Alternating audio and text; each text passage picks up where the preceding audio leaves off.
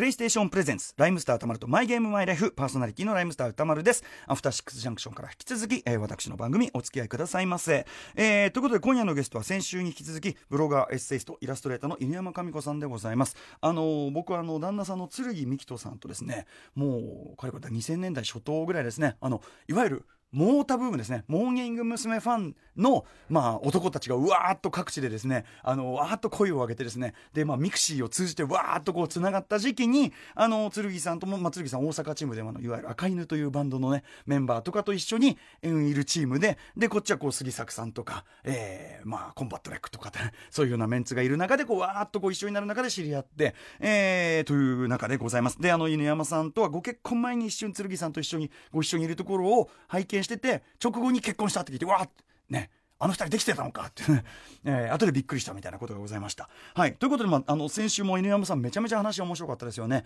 あのー、ゲームに対してこう、なんていうかな、あの、向かうし、すごい真剣すぎる姿勢とかですね、えー、さらにはその、なんていうかな、そこから導き出す、こう、教訓とかの深さみたいなのが、もうさすが犬山さんという感じで、めちゃめちゃ面白かったんですけど、えー、今週はですね、まあ、犬山さん、まあ、えー、カードゲーム、ボードゲームもたしなまれるということですが、まあ、それのある意味元となったと思われる、ある超ビッグタイトルゲームにどうハマっていったのか、えー、あと、まあ、子育てしながらのね、えー、そのゲーム、まあ、今その子育てこう大変な、ね、1歳とかでこう真っ最中の今一番手がかかる真っ最中の中でゲームとどうバランスを取ってるかみたいなお話今までちょっとゲストの方でも初めてだと思いますのでどんな話が聞けるのか非常に楽しみです、えー、それではライムスター歌丸とマイゲームマイライフプレイ開始です。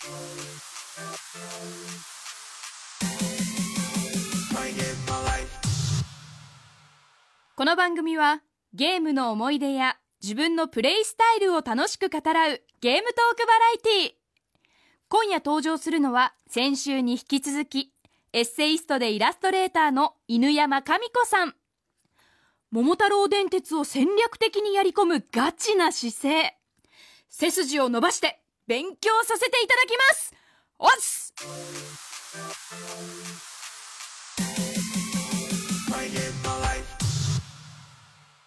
はいということで今夜のゲストは先週から引き続き犬山神子さんです。よろしくお願いします。よろしくお願いします。はいもう先週ももうこってりと面白い話いっぱい伺いましてありがとうございます。ありがとうございます。その今までのゲーム遍歴を、うん、まああの一週目では伺うっていう流れなんですけどとてもそこに入りきれなかったお話がございまして、はい、えっと犬山さん今はそのえっとカードゲームボードゲームそうですね、対人でこうやるのがすごいやってます、お好きでというね、はい、えー、なんですけどある意味そのベースになっているものとして、はい、えー、挙げていただいたのが桃太郎電鉄と頂きストリートという。そうですね、はい。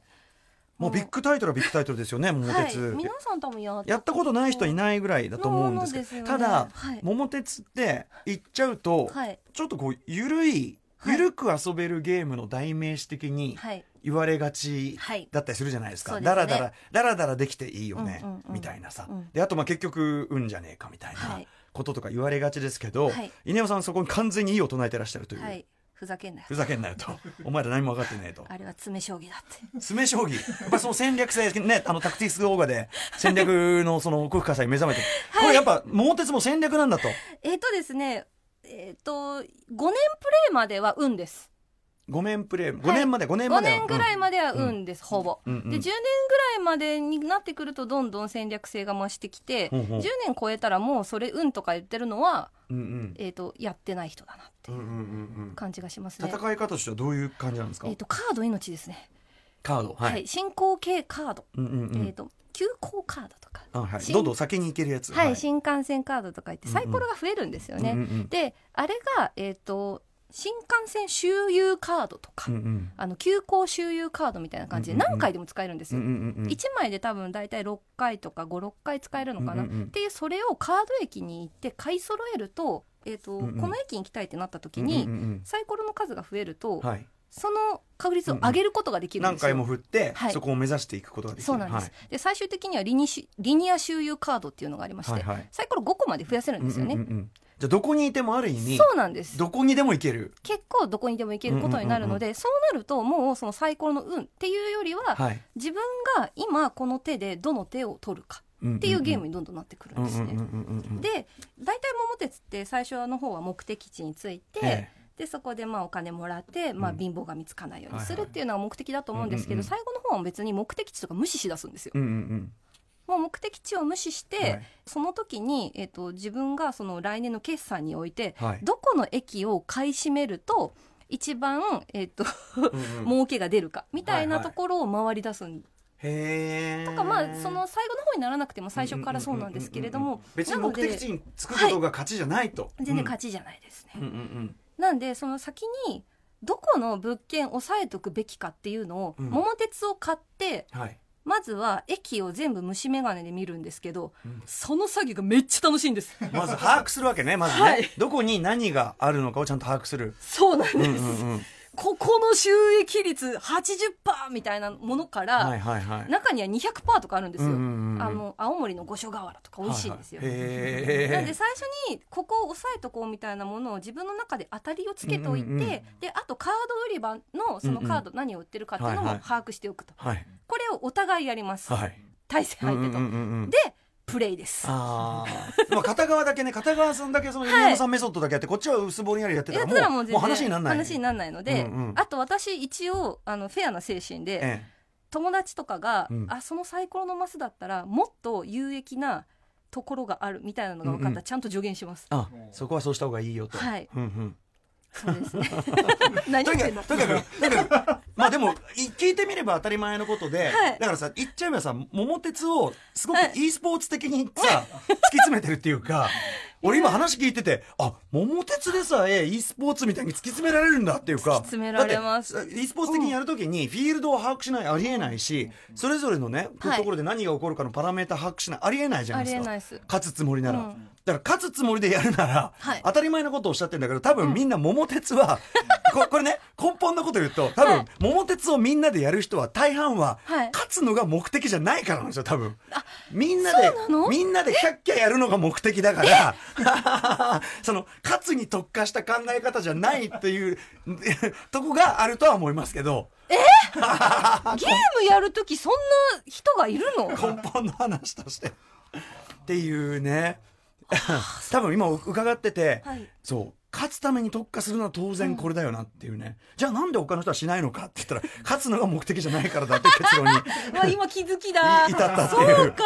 うん。やっと分かった温度差。なでもこれんでこんな温度差があるんだろうって、はい。ね、でもやっぱ稲尾さんって常にやっぱすごくやっぱ頭がねいいからこう常にそのそのゲームにおいてどうやったらちゃんと勝てるのかを把握するっていうかであとそのための努力を厭わないっていうかそのための努力が好き。楽しい。ね、これってもうすごいいいですいいことですよねだって。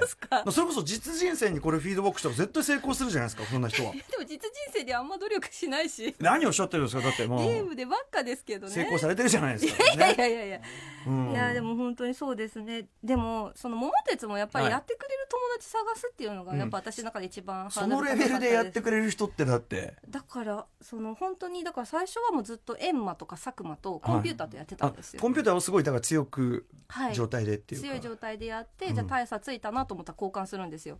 コンピューターを自分にしてすげえ持ってる自分あのそんなことできるんだ。できるんです。をコンピューターに変えると。それ。でそっから、はい。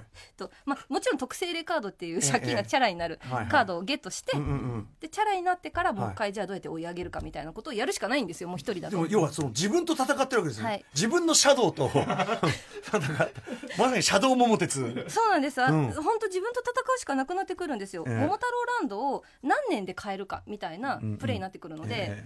それをこうだから同じ桃太郎電鉄を何回もプレイするんですよね、えやり込み方としては一つの手ではありますけれどなんですけどやっぱうん。友達とやりたいです、はいはい。これいます？実際に。このレベルの人、うん。私あの彼氏が25ぐらいの時に付き合ってた彼氏がやっと桃鉄やってくれる人だったんですよ、はいはい。こそのレベルで。えっと、最初は別にそんなにやってないんですけど、ええ私がちょっと本気で詰めてうんうんうんうん。やってくれってお願いして、はいはい。本気でやってくれるようになって、うんうんうん。そのレベルで一緒にやれるようになりまあした。いいですね。だからどっちが四万十川先に取ったかとか、うんうんうんあそれは良かったですね。じゃあちゃんとだから、あの教育していけばそれもできるといもう本当うに楽しさを感じてくれる方だったらすごくそれが楽しくなってでもやっぱリセット問題。うん生まれましたね。リセット問題。彼氏として。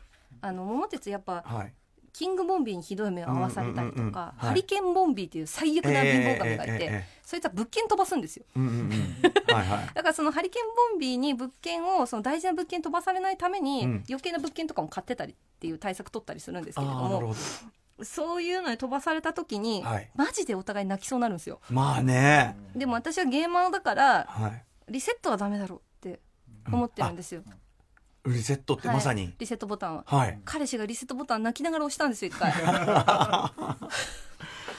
まあでもうん。気持ちはねわからないじゃないけどやっぱ人としてそれはダメだろうと。リセットを押すっていうのはその行為は私はあまりよろしくないと思ったんですけどその涙はうん。私が見た涙で一番美しい涙、まあだからそれだけ真剣にやってくれてるってことでありますからね。そうなんですよ。ではあるけどやっぱリセット。リセット。すごいですね。それ地獄ですよそのカップル。こうやって真剣桃鉄ですよ。しかも桃鉄。桃桃鉄を真剣にやるように教育された。彼がもう教育の結果泣きながらリセットボタンを押すにいたりなんていうのかな。はい、なんかそれこそうん、じゃあ僕たちはどうすればよかったのだろう。あの頃僕たちは。でもその後じゃあそういったリスクがあるよねじゃあどうやって私たち対策しようかみたいな話もするんですよ、だからそのハリケーンボンビーっていうのはあり得るんだから、天才は起こるんだから,、はい。だからそれはやっぱリセットじゃなくてちゃんと 違う物件買っとこうとか、うん。あとはやっぱりカード。カードでそのいろんな、うん。その天才だとかそういったものを防げたりするんですよ、防御系カードっていうのは、まあ、もう絶対必要なので、はいカードはもう絶対充実させとこうとか、すごいですね、はい、その辺の学びを一緒に得て。桃鉄最近でもやったりします？えっとですね2017年に久しぶりに出たんですよ、ええ新作は。佐久間さんがもう出さないって言ってて私うんうん。すごい諦めてたら、はい2017年に出出されてそれがやっぱあの復興ですよね、うん。3.11の復興がテーマになっているので、あーなほその東北の駅がどうんうん。どん復興していくんですよ、ああはいはいはい。泣きました、うんうんうんうんうん。そっかそういう要素もちゃんと入ってる。はい、ゲームでその東北がどんどん元気になっていく様を見ていけるっていうのがはい嬉しくて、ね。で私地元仙台なので、はいはい。仙台ってうすいません嘘です、うんうん。隣の名取です。ちちょっと調子こきました大丈夫大丈夫です。大丈夫。です都会の方行っそこまでそこまで深くは大丈夫。ですはい。追求してませんから。嬉しかった。はいはい。ええあそうか。そういう素晴らしさもあるんですね、はい。でさらにそのはい。桃鉄好きから発展してというか、はい。でいただきストリート。そうですね、うん。あの友達とかにまあ桃鉄が好き。桃鉄好きは言えたんですよ、はい。周りにも、うんうんうん。そんな迫害されるゲームってイメージもなかったので、まあまあね、うん、やってる人多いから。はいそしたら「いただきストリートも好きなんじゃない?」はい。って言われて、うん。それで初めてやったら「なんじゃこりゃ」ってやっぱうんうん面白いってなったんですよ。タストは、はい、えっとモノポリー的な感じでですすかね？ね。あのーそれもまあお店を買って、はい。で株を買って、はい。で株の売買をして、でうん。お店の買い物量でどんどんお金を貯めていって、誰が一番お金を持っているかっていう競うゲームになります。一回なんか誰かとプレイした覚えがあるんだけど、はい。結構揉め系っていうか。あ揉めます。まあモノポリーもそういうとこありますけど、はい。ですよね、はい揉めますね。結構人格疑われる系っていうか、はい。ですよね。そうですね。しかもこれお話伺ってると、はい。やっぱ犬山さんはこうそういう時にはい。容赦ないプレーを勝つためのプレーをなさる傾向が終わりとお見受けしましたが、私逆にここで容赦あるプレーする人の方が あの人として信用まあね。まあね。手を抜かれるとですよ。そいつは飲みたいわけですよ相手は。うん。これボードゲームの時もそうなんですけど、はいはい。最初からフルでいくんですよ、うんうん。こっちは。はい、あのね多分手を抜いてるというよりはえ？そこまで考えてないんですよね。でこれ絵ですよね。だからこれあの、ウィウィンズの圭太君と同じですよ。そのえ何何なんでさっきそっちに行ったの？いや何も考えていませんでした。何も考えていません。これね？これね？このパターンでしょ？これ。そうっすね。まあでもちゃんと真剣にやると。そうですうんイね、タストいただきストリートでも私桃鉄よりイタストの方が運の要素は強いなっていうのは個人的に思ってます、うんうんうんうんっていうのはサイコ出目で、うん。その物件をそのエリアにたくさん持ってたらすごく強いんですよ、うんうんうん。その分増資できる額っていうのがぐんと増えるんですけれども、うんうんうんはそれがやっぱ出目にかなり左右されていて、うんうんうん。桃鉄みたいにサイコロ増やしたりっていうのが、あー。まあほぼできないゲームなのでかなり運要素強いんですね。でもそれでもまあ嫌がらせですかね。嫌がらせ。あの株を使って嫌がらせっていうのができて、はい。それでそのトップの資産を削るっていうことができるので、えーどういう嫌がらせなんですか？えっと、トップの人がたくさん株を持っているエリアの株を自分も買うんですよ、はい。50株ぐらい例えば、うんうんうんでそれを10株ずつ売るんですね、うんうんうん株を売るとそこの株価が下がるので、はいはい。そのたくさん持ってる人うのん。資産が目減りする。目減るんです、うううんうん。それを何回もやるんです毎回。要するにその人はその人は別に何もしてないのに外側からはい。資産を目減りさせることができるっていうことですね。できるんです。うんうんうん。あともう一つは、えー、と物件をその5倍買いできるっていうのがあって5倍買い。うんうん。あのその人がまあサイコロの出目によってそのお店を変えるんですけど、ええ。そのお店の額かける5倍のお金を出せば、うん。そのお店を自分のお店にできるんですよ。完全にもう札束ではい。引っ叩くようなやり方ができる。そうんうんうんうんなんでそのプレーをするとあのもちろん自分はすごく痛いんですよ。うんうん。お金は出費は痛いけ出ども。費は痛いけどそのトップの勢いをはたき落とせるってうんうんいううん。ことができるので、あとなんかすごい。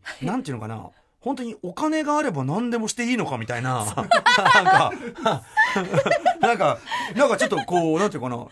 い憤り？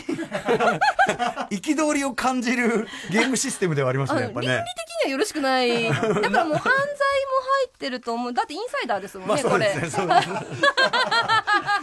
だだからやっぱモノポリーとかい。ただきはもそも揉めるっていうね。揉めます。うんそういうふうにできてるっていうことですかこれこれをやね。ってたからやっぱ私あのボードゲームとかでも、うん。結構その人とのお金の交渉とかっていうのをすごいやるわけですよ、うん。やっぱでもそのはい。戦略的にゲームを楽しまれるって点は本当ね一致してますねやっぱね。好きです。なるほど。はい。ということでえっとはい。じゃあ好きなゲームそういうやっぱ得意というか好きなゲームジャンルはそういうシミュレーション系とはいい、シミうかュレーションとかボード系ですね、うん。はい、あとも RPG もそのレベル上げも苦じゃない、はい。好きです逆に苦手なタイプのゲームってありますか？私がもう本当にあの操作とかがからきしダメでなのでまずアクション苦手です、うんうん。好きで好きなんですけど、モンハンとかも好きですごいやるんですけど、下手なので苦手です、はい。マリオもめっちゃ下手です、うんうんうん。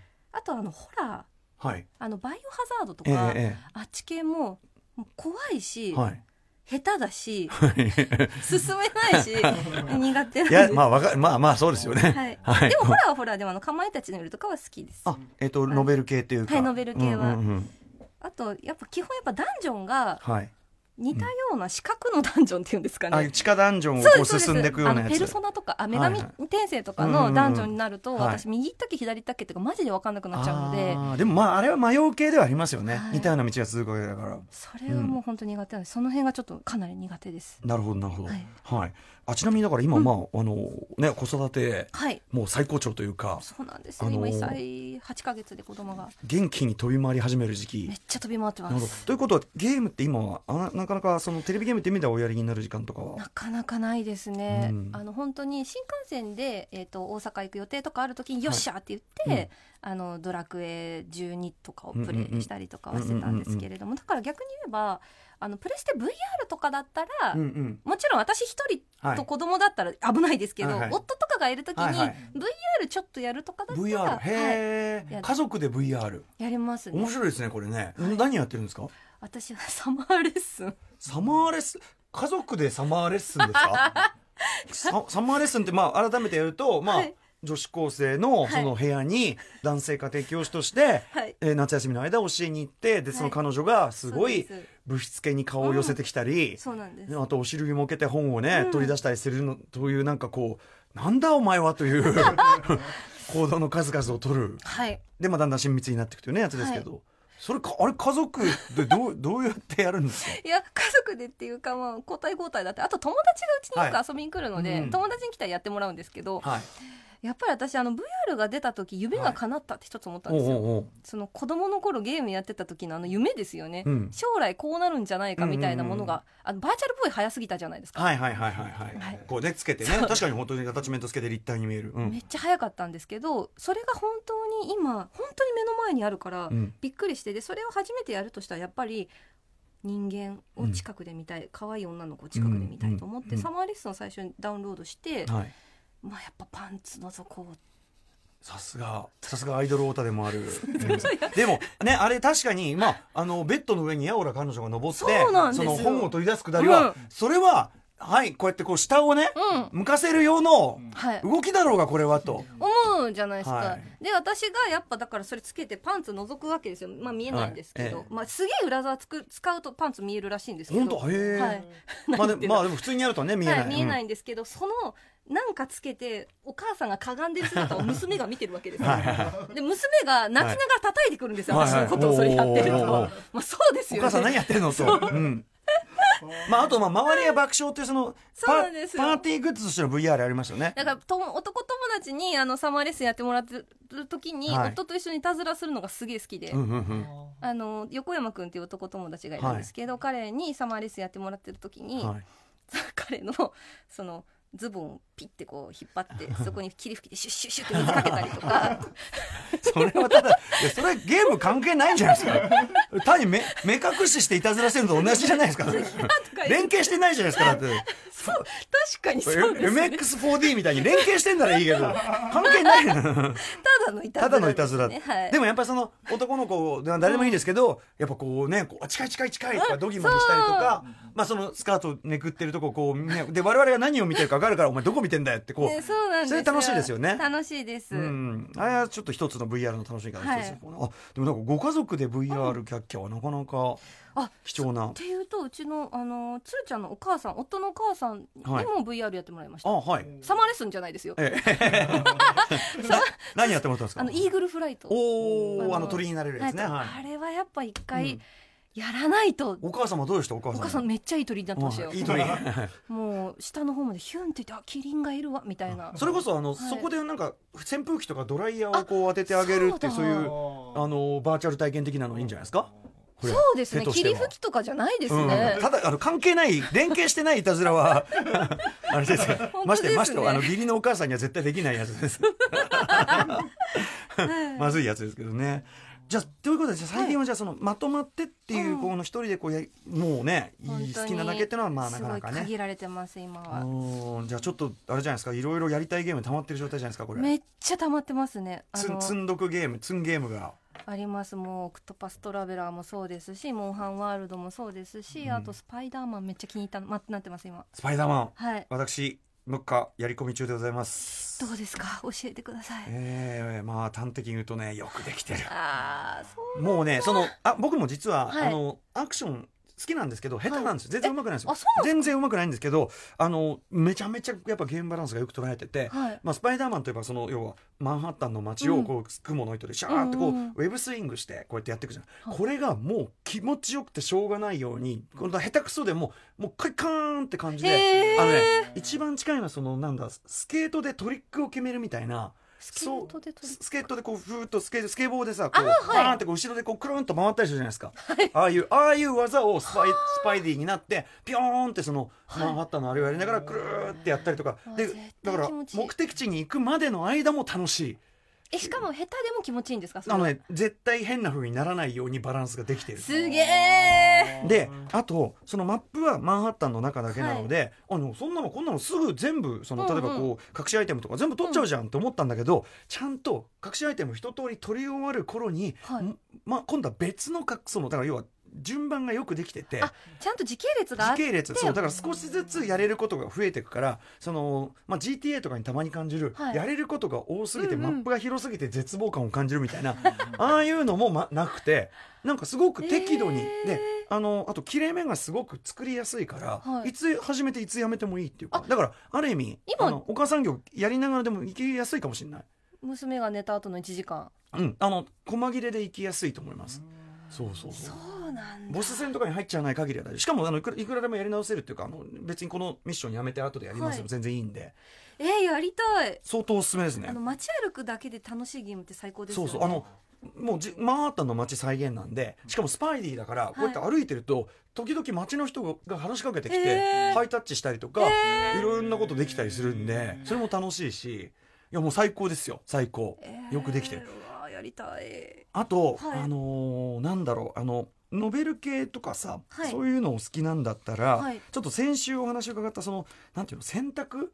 選択肢っていうかさ自分の固有の選択がはい。いろんな後悔も生み出すし、はい。い、ろんな結果を生んでいくって意味だとあのやっぱ今年のゲームの一つもう一番の目玉、はい。あのデトロイト・ビカム・ヒューマンっていう、デトロイト・ビカム・ヒューマン、えっと、未来の、えっと、アメリカが舞台で、はい。えっとまあ、要はブレードランナーみたいにはい。アンドロイドが、まあ、もうあの店で売ってると。ほであの、まあ、お手伝い用だったり、うんうん。まあ、セクサロイドみたいのもいたりとかっていうあれでで自分はその、えっと、3, 3体いるんだけど3体のアンドロイドになってで迫害されてるわけですよやっぱし、えーや。だ差別。だからうん。人種差別を体感できるっていう物語でもあって、はい。で自分の選択によって例えばその、えっと、解放運動にこう身を投じていったやつが暴力革命なのか、はい。平和革命なのか。ブラックパン要するにブラックパンサー党なのかマーティン・ルーサー・キングなのかだからこう平和の行進をこうしてってだんだん人が集まってってさあ人が集まったとこでこっから暴力に転じるのか非暴力を貫くのかの選択があったりとかあと女のキャラクターがいるんですけど、はい。まあ、か彼女がそのプログラムの命令を破ってはあの小さい女の子を、はい。まあ、お子さん今いらっしゃる状態なんでかなりね思い入れると思う小さい女の子を助けるってこう選択をするんですけど、はい。でまあ逃避行が始まるんだけど、はい。彼女とその子供がを待ってる。僕バッドエンドに行っちゃったんですね。そのバッドエンドのはい。もう最悪さ人類史上の暗部に だから単なる人種差別を超えて、はい。まあ、言っちゃえばだからホロコーストまで行っちゃうっていうか。だそれまでをこうグイーだからちょっとお子さんのいるとこでねやるタイプのゲームではちょっとないかもしれないんだけど、あのこれは相当です。おすすめでございます。もう今聞いただけで対策の予感しかしないですよね、あのでまあゲーム性としてはすごい簡単で選択していくだけなんだけど、あまりにもそのしなんていうかなそこはシームレスで、はい。本当にドラマの中に自分が入り込んであの登場人物になって選択しているように感じるプレステ4プレステ4ではいぜひ今年の超もう何ビッグタイトルの本当に一つだと思いますので。子供ネタ後だな。はい子供ネタ後ぜひ。えすっごいやりたい。画面画面こんな感じ。あもうデトロイト・ビリもうやばいんですよ。もうもうムービーのまんまの画面の画質でもうプレイ画面に行きますんで。これがさっきの女の人カーラっていうね、この二人の運命がきつかったな。あれ、あれハッピーエンドもあるんですよね。俺だから多分その分岐をまだやりきってないからなのよとにかく俺が迎えた結末は最悪でしたね。えそそこに向かわないようにしよう、はい。えー、でも歌丸さんがだってそうなっちゃったってことは結構うん。バッドエンド行きやすいかもしれないですよね。行きやすいところ彼女は一番過酷かもしれないですね。あとその革命に身を投じていく側の話もある。し、うんうんうん。あとそう人間のそのおじさんの人間はい。のその刑事とコンビになって捜査していくこうバディものの要素があったりして。ああなるほど、うん、これはもうめちゃめちゃ面白いんでえやりたいおすすめでございます、かまいたちの夜みたいにピンクのしおりみたいなのも。あそうだからアドベンチャーそのノベルアドベンチャーとかにも近い、はい、でございます。はい。えー、そんな感じ。ででちなみにじゃあもう今はどうにもならないですね。あの一番長時間やり込んだ時ってどんぐらいやり込んでました？長時間やり込んだ時、はい。えー、というのは。最長プレイ時間というか、最長プレイ時間やっぱ桃鉄で徹夜ですよね、うん。24時間はやりました。24時間いってますからね。やっぱりうん。うん。きその夕方始めて、はい。気づいたら次の日の夜だったとかだったので、あー。しかも桃鉄ですもんね。30時間とかですね。デスマッチですよね、本当ね。しかも結構そのプレーのスタイルがい。薄ぼんやりできる感じじゃない感じのプレーが30時間続くわけですもんね。ずっと私オラついてます本当に。おらついてる。やだからやってる相手も気が抜けないし。だって相手がそのカードとかでいいカード引いた時で舌打ちですからねもう。それでだからはい。本当に泣きながらそのリセットボタンを押した元彼は、はい。それ多分あのさ寝かされないで尋問されてさ あの心が弱ってるみたいなそういう状態だったんじゃないのかみたいな。うんすごいですよね。本当優しい人でしたねそう考えたら。ゲームをそのやり込むときに、はい。あの皆さん伺ってるのは例えば椅子とかその、画面とモニターとかこだわりありますか、ああ。と飲み物。さっきカントリーマームっておっしゃってましたけど。な何を用意するとかそういう。えっとゲームやるときは今はやっぱりもうそのリビングになっちゃったんですけどそうですね PSP とかやるときもその据え置きとはい。その手持ちのゲームで違って、ええ。えー、と据え置きの時はやっぱソファーにこのしかもその自分用にそのクッション、はいはいはい。腕を置いとけるクッションですね、疲れないようにクッションをはい。置いて、はい。でそばに、えっと私ゲーム中はあまりお酒飲まないので、え 麦茶とカントリーマーム本気です、本気です。よ麦茶カントリーマーム。いまだにカントリーマーム。やっぱそこは。カントリーマームはやっぱ愛してますね、はい。で、うん。その手持ちのゲームというんですかね、はい。の方だとベッドに寝転んで、うんうん。で、まあ、枕挟んでゴロンですねじですかね。はい。なるほどなるほど、まあ、割とじゃあ長時間やるのは楽なような姿勢は楽な姿勢が多いですね。はい。あとやっぱその真剣なあれですよね。お酒もね、お好きなのは存じ上げてますけど、そのやっぱやるときは酒なしというだって意味わかんなくないですか？あのこれから大事なじゃあ仕事でプレゼン決めなきゃいけないって時に酒飲みますか？飲まないですよ。やっぱ若干やっぱ稲山さんそのこのゲームのその真剣度の話になるとやっぱちょっと若干怖いですもんね。鋭みを増しますもんねやっぱね。さすがですねこれね。うんちょっと身が引き締まる思いでございます。しかもそれが桃鉄っていうね。地獄って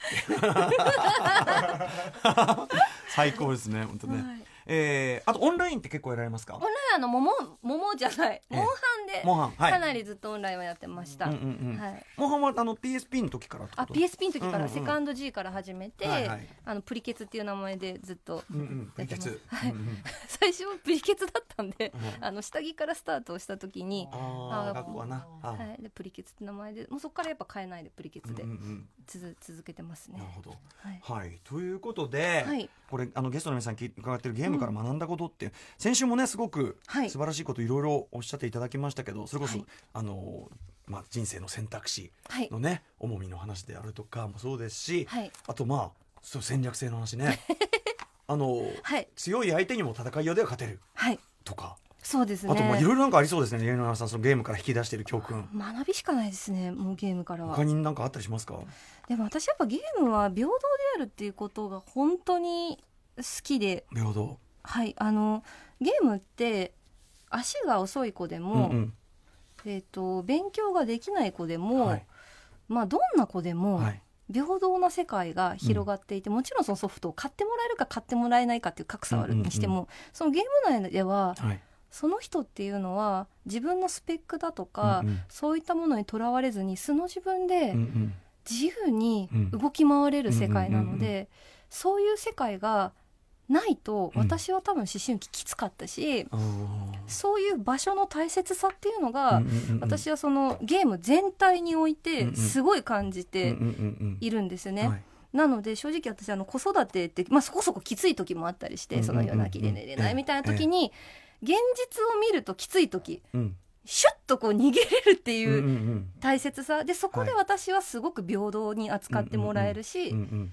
楽しいっていう、うんうん。そこのその場ですよね、うんうんうん。その大事さみたいなものがなんか一番の学びうんうなんうん。気がします。特に若い時ってそのはい。例えば学校とかうん。友達関係とかっていうのははい。もう世界の全てにうん。思ってしまいがちだけどはい。ちゃんと別チャンネルがあるっていうす。かね。あるんです。うんことですよね。はい。だから私は将来あのばあちゃんになってもしこのね体とかが不自由になっても多はい。分その頃にはですよ、うん。寝てるだけでできるゲームがあるわけですよね、きっと、目つぶっててなんかこうなわかんないです、うんうんうん網膜くんなんかピッてこう、はい。見えるんでしょうね、うんうんうん。きっと。私それ一生それやってたいですもん。もう、うんうん。うんおばあちゃんになって。でも本当に体が動かなくても、あの野山を自由に飛び跳ねる楽しさはあのまだ味わえるのがひょっとしたらゲームの未来としてあるかもしれないし、まさに山本沙帆さんがおっしゃってる、私たちは勝ち組だ。そうです。あのスポーツが趣味の人は体動かなくなるけど 私は永久にギリまでギリまでいける。しかもしかも安いとかね。いやうん。本当そうですよ、うん。プレステ VR はだから私本当にそういう自分がばあちゃんになった時のこと考えてももう感動でしかないから、うんうんうん。これ絶対投資しなきゃいけないと思ってはい。買ったんです、なるほど。なるほどはい。でこれからまますますね VR もねどんどんどんどん進化していくでしょうしね、という意味ではじゃあゲームの未来としてはやっぱりさらにバーチャル化バーチャル化。進んでほしい。あのもう本当にピッて寝ただけでうん。できるようになってほしいです、かなり武将がな状態が進む。感じあのこれマトリックスですよね。はい。もう本当本当寝て。そそそれそれになってほしいです私、だからそのマトリックスのあの映画のマトリックスって、はい。そのコンピューターに支配された人間が、そのうん。なんで電源だよね、うん。電源として その寝っ転がされててその夢を見させられてるって言うんだけど、俺あれさだからいや人はいつかこれを望んで、はい。自分は本体は寝っ転がったまんまで、うん。で栄養補給だけしていただいてでこっちで好きな世界を見るっていうのがえ別にディストピアじゃないんですけどっていう時来るかもなっていう気がしてるんですよね。正直私もそうそっち派なのかもしれない。レディープレイヤー1とか見てはい。めちゃくちゃワクワクしましたもんやっぱり。レディープレイヤー1はでもあれはい体を動かしてるじゃないですか。あのゲあこうやってゲーム確かに動かしてますね。あれねその体を宙づりにして動かしてるのを見て俺その体を動かす系ゲーム今までもいろいろあるじゃないですか。ありましたねあのキネクトそう、はい。キネクトとか Wii とか。まあ、うん。Wii とかはパーティーゲームだかうん。らいいかもしれないけど、俺それ出るたびに、いやいやと。現実で体動かしたくねえからゲームやってんだよと。なんかすげえ疲れたんだけどみたいな、うん、俺今疲れてんだけどみたいな。なんかそこは乖離があるなと思ってて。本当だ。からだレディープレイヤーはね、ん。あれはなんかあんなジャンボーグエースみたいなあんなのねあんな動かすのはねちょっと古い感じがしますよやっぱ やっぱこれですよやっぱ。やっぱ。えあでもそうですね。やっぱ寝転がって、うん、やっぱインセプションとか、うん。あのーマトリックスがやっぱ近いなっていう感じがしますねね。私が望んでるのもそっちですね。でこれ結構ゲストの方も、はい。全然これゲームはポジティブなものだ。我々ゲームから人生学んだって言いつつ、ね最上さんとかもさあっちの世界に消えてしまいたいとかさ。そういうこと言わないのってね。そういうのがあるからね、まあでもあの稲山さんおっしゃったように、はい。現実だけがワンチャンネルだときつい人たちに対するその別のチャンネルがあるよっていう、ね、しかも今オンラインで、うん。例えばこの学校ではい。ちょっと辛い思いしてる子も平気で大人とはい。渡り合ってっていう世界があれば、はっきり言ってこっちでくだらないことをやってくるやつらがどんだけちっぽけかっていうのも、うんうん。こっちで勝手に学べるとか、はい。俺普通に大人打ち負かしてるぜってういうんさ、うん。こっちじゃエースだぜっていうさ。そうそうそうそうそうそう、うそういう自負ですよね。ね、だしおっしゃってたように手持ちのカードなくても戦い終わるじゃないかとか、うん。これだって実人生そのものじゃないですか、本当そうだと思います。それでそのんじゃあギャルギャル鎧つけてみるかとギかさ。ャル鎧はいつけてみました、うん。いや全然手だと思いますよ。だから俺もね、じゃあスキンヘッドサングラス鎧つけてみるか。はい。とかは一つの手だぞとかね、だからうん。やっぱドラクエとかやってたからあれですよね。買い物するときに、はい。あの音とか出ますよねやっぱ。あその何？その チャリーンってこじゃじゃういいんだったりとか、はい。あのいらっしゃい装備してくかいみたいなあの試着しますか、はい装備してくかいみたいな。あおうみたいな。でもなんかその装備のとかそういう話で言うとゲーム内だとレベル上げのためにこんなに地道な努力をいとわない我々がこれをやれっていう あー耳が痛い、スキルを身につけるためにはい、こんな努力をってね。まあでもあの素晴らしい話だと思います、ええ。はい。ありがとうございます。ではちょっとあのメールを一個だけご紹介させてください。えっ、とね、10の6113、この方男性です。えー、こんばんは、毎週楽しく聞かせていただいております。ありがとうございます。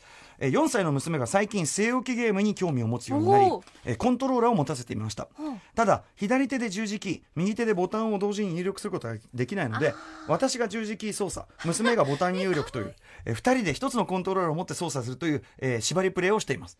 この状態でマリオカートをしているのですが、二人羽織みたいなね。娘はアクセルやブレーキをその時の気分で押すので、とにかく1台でも抜いた時の達成感が凄まじいです。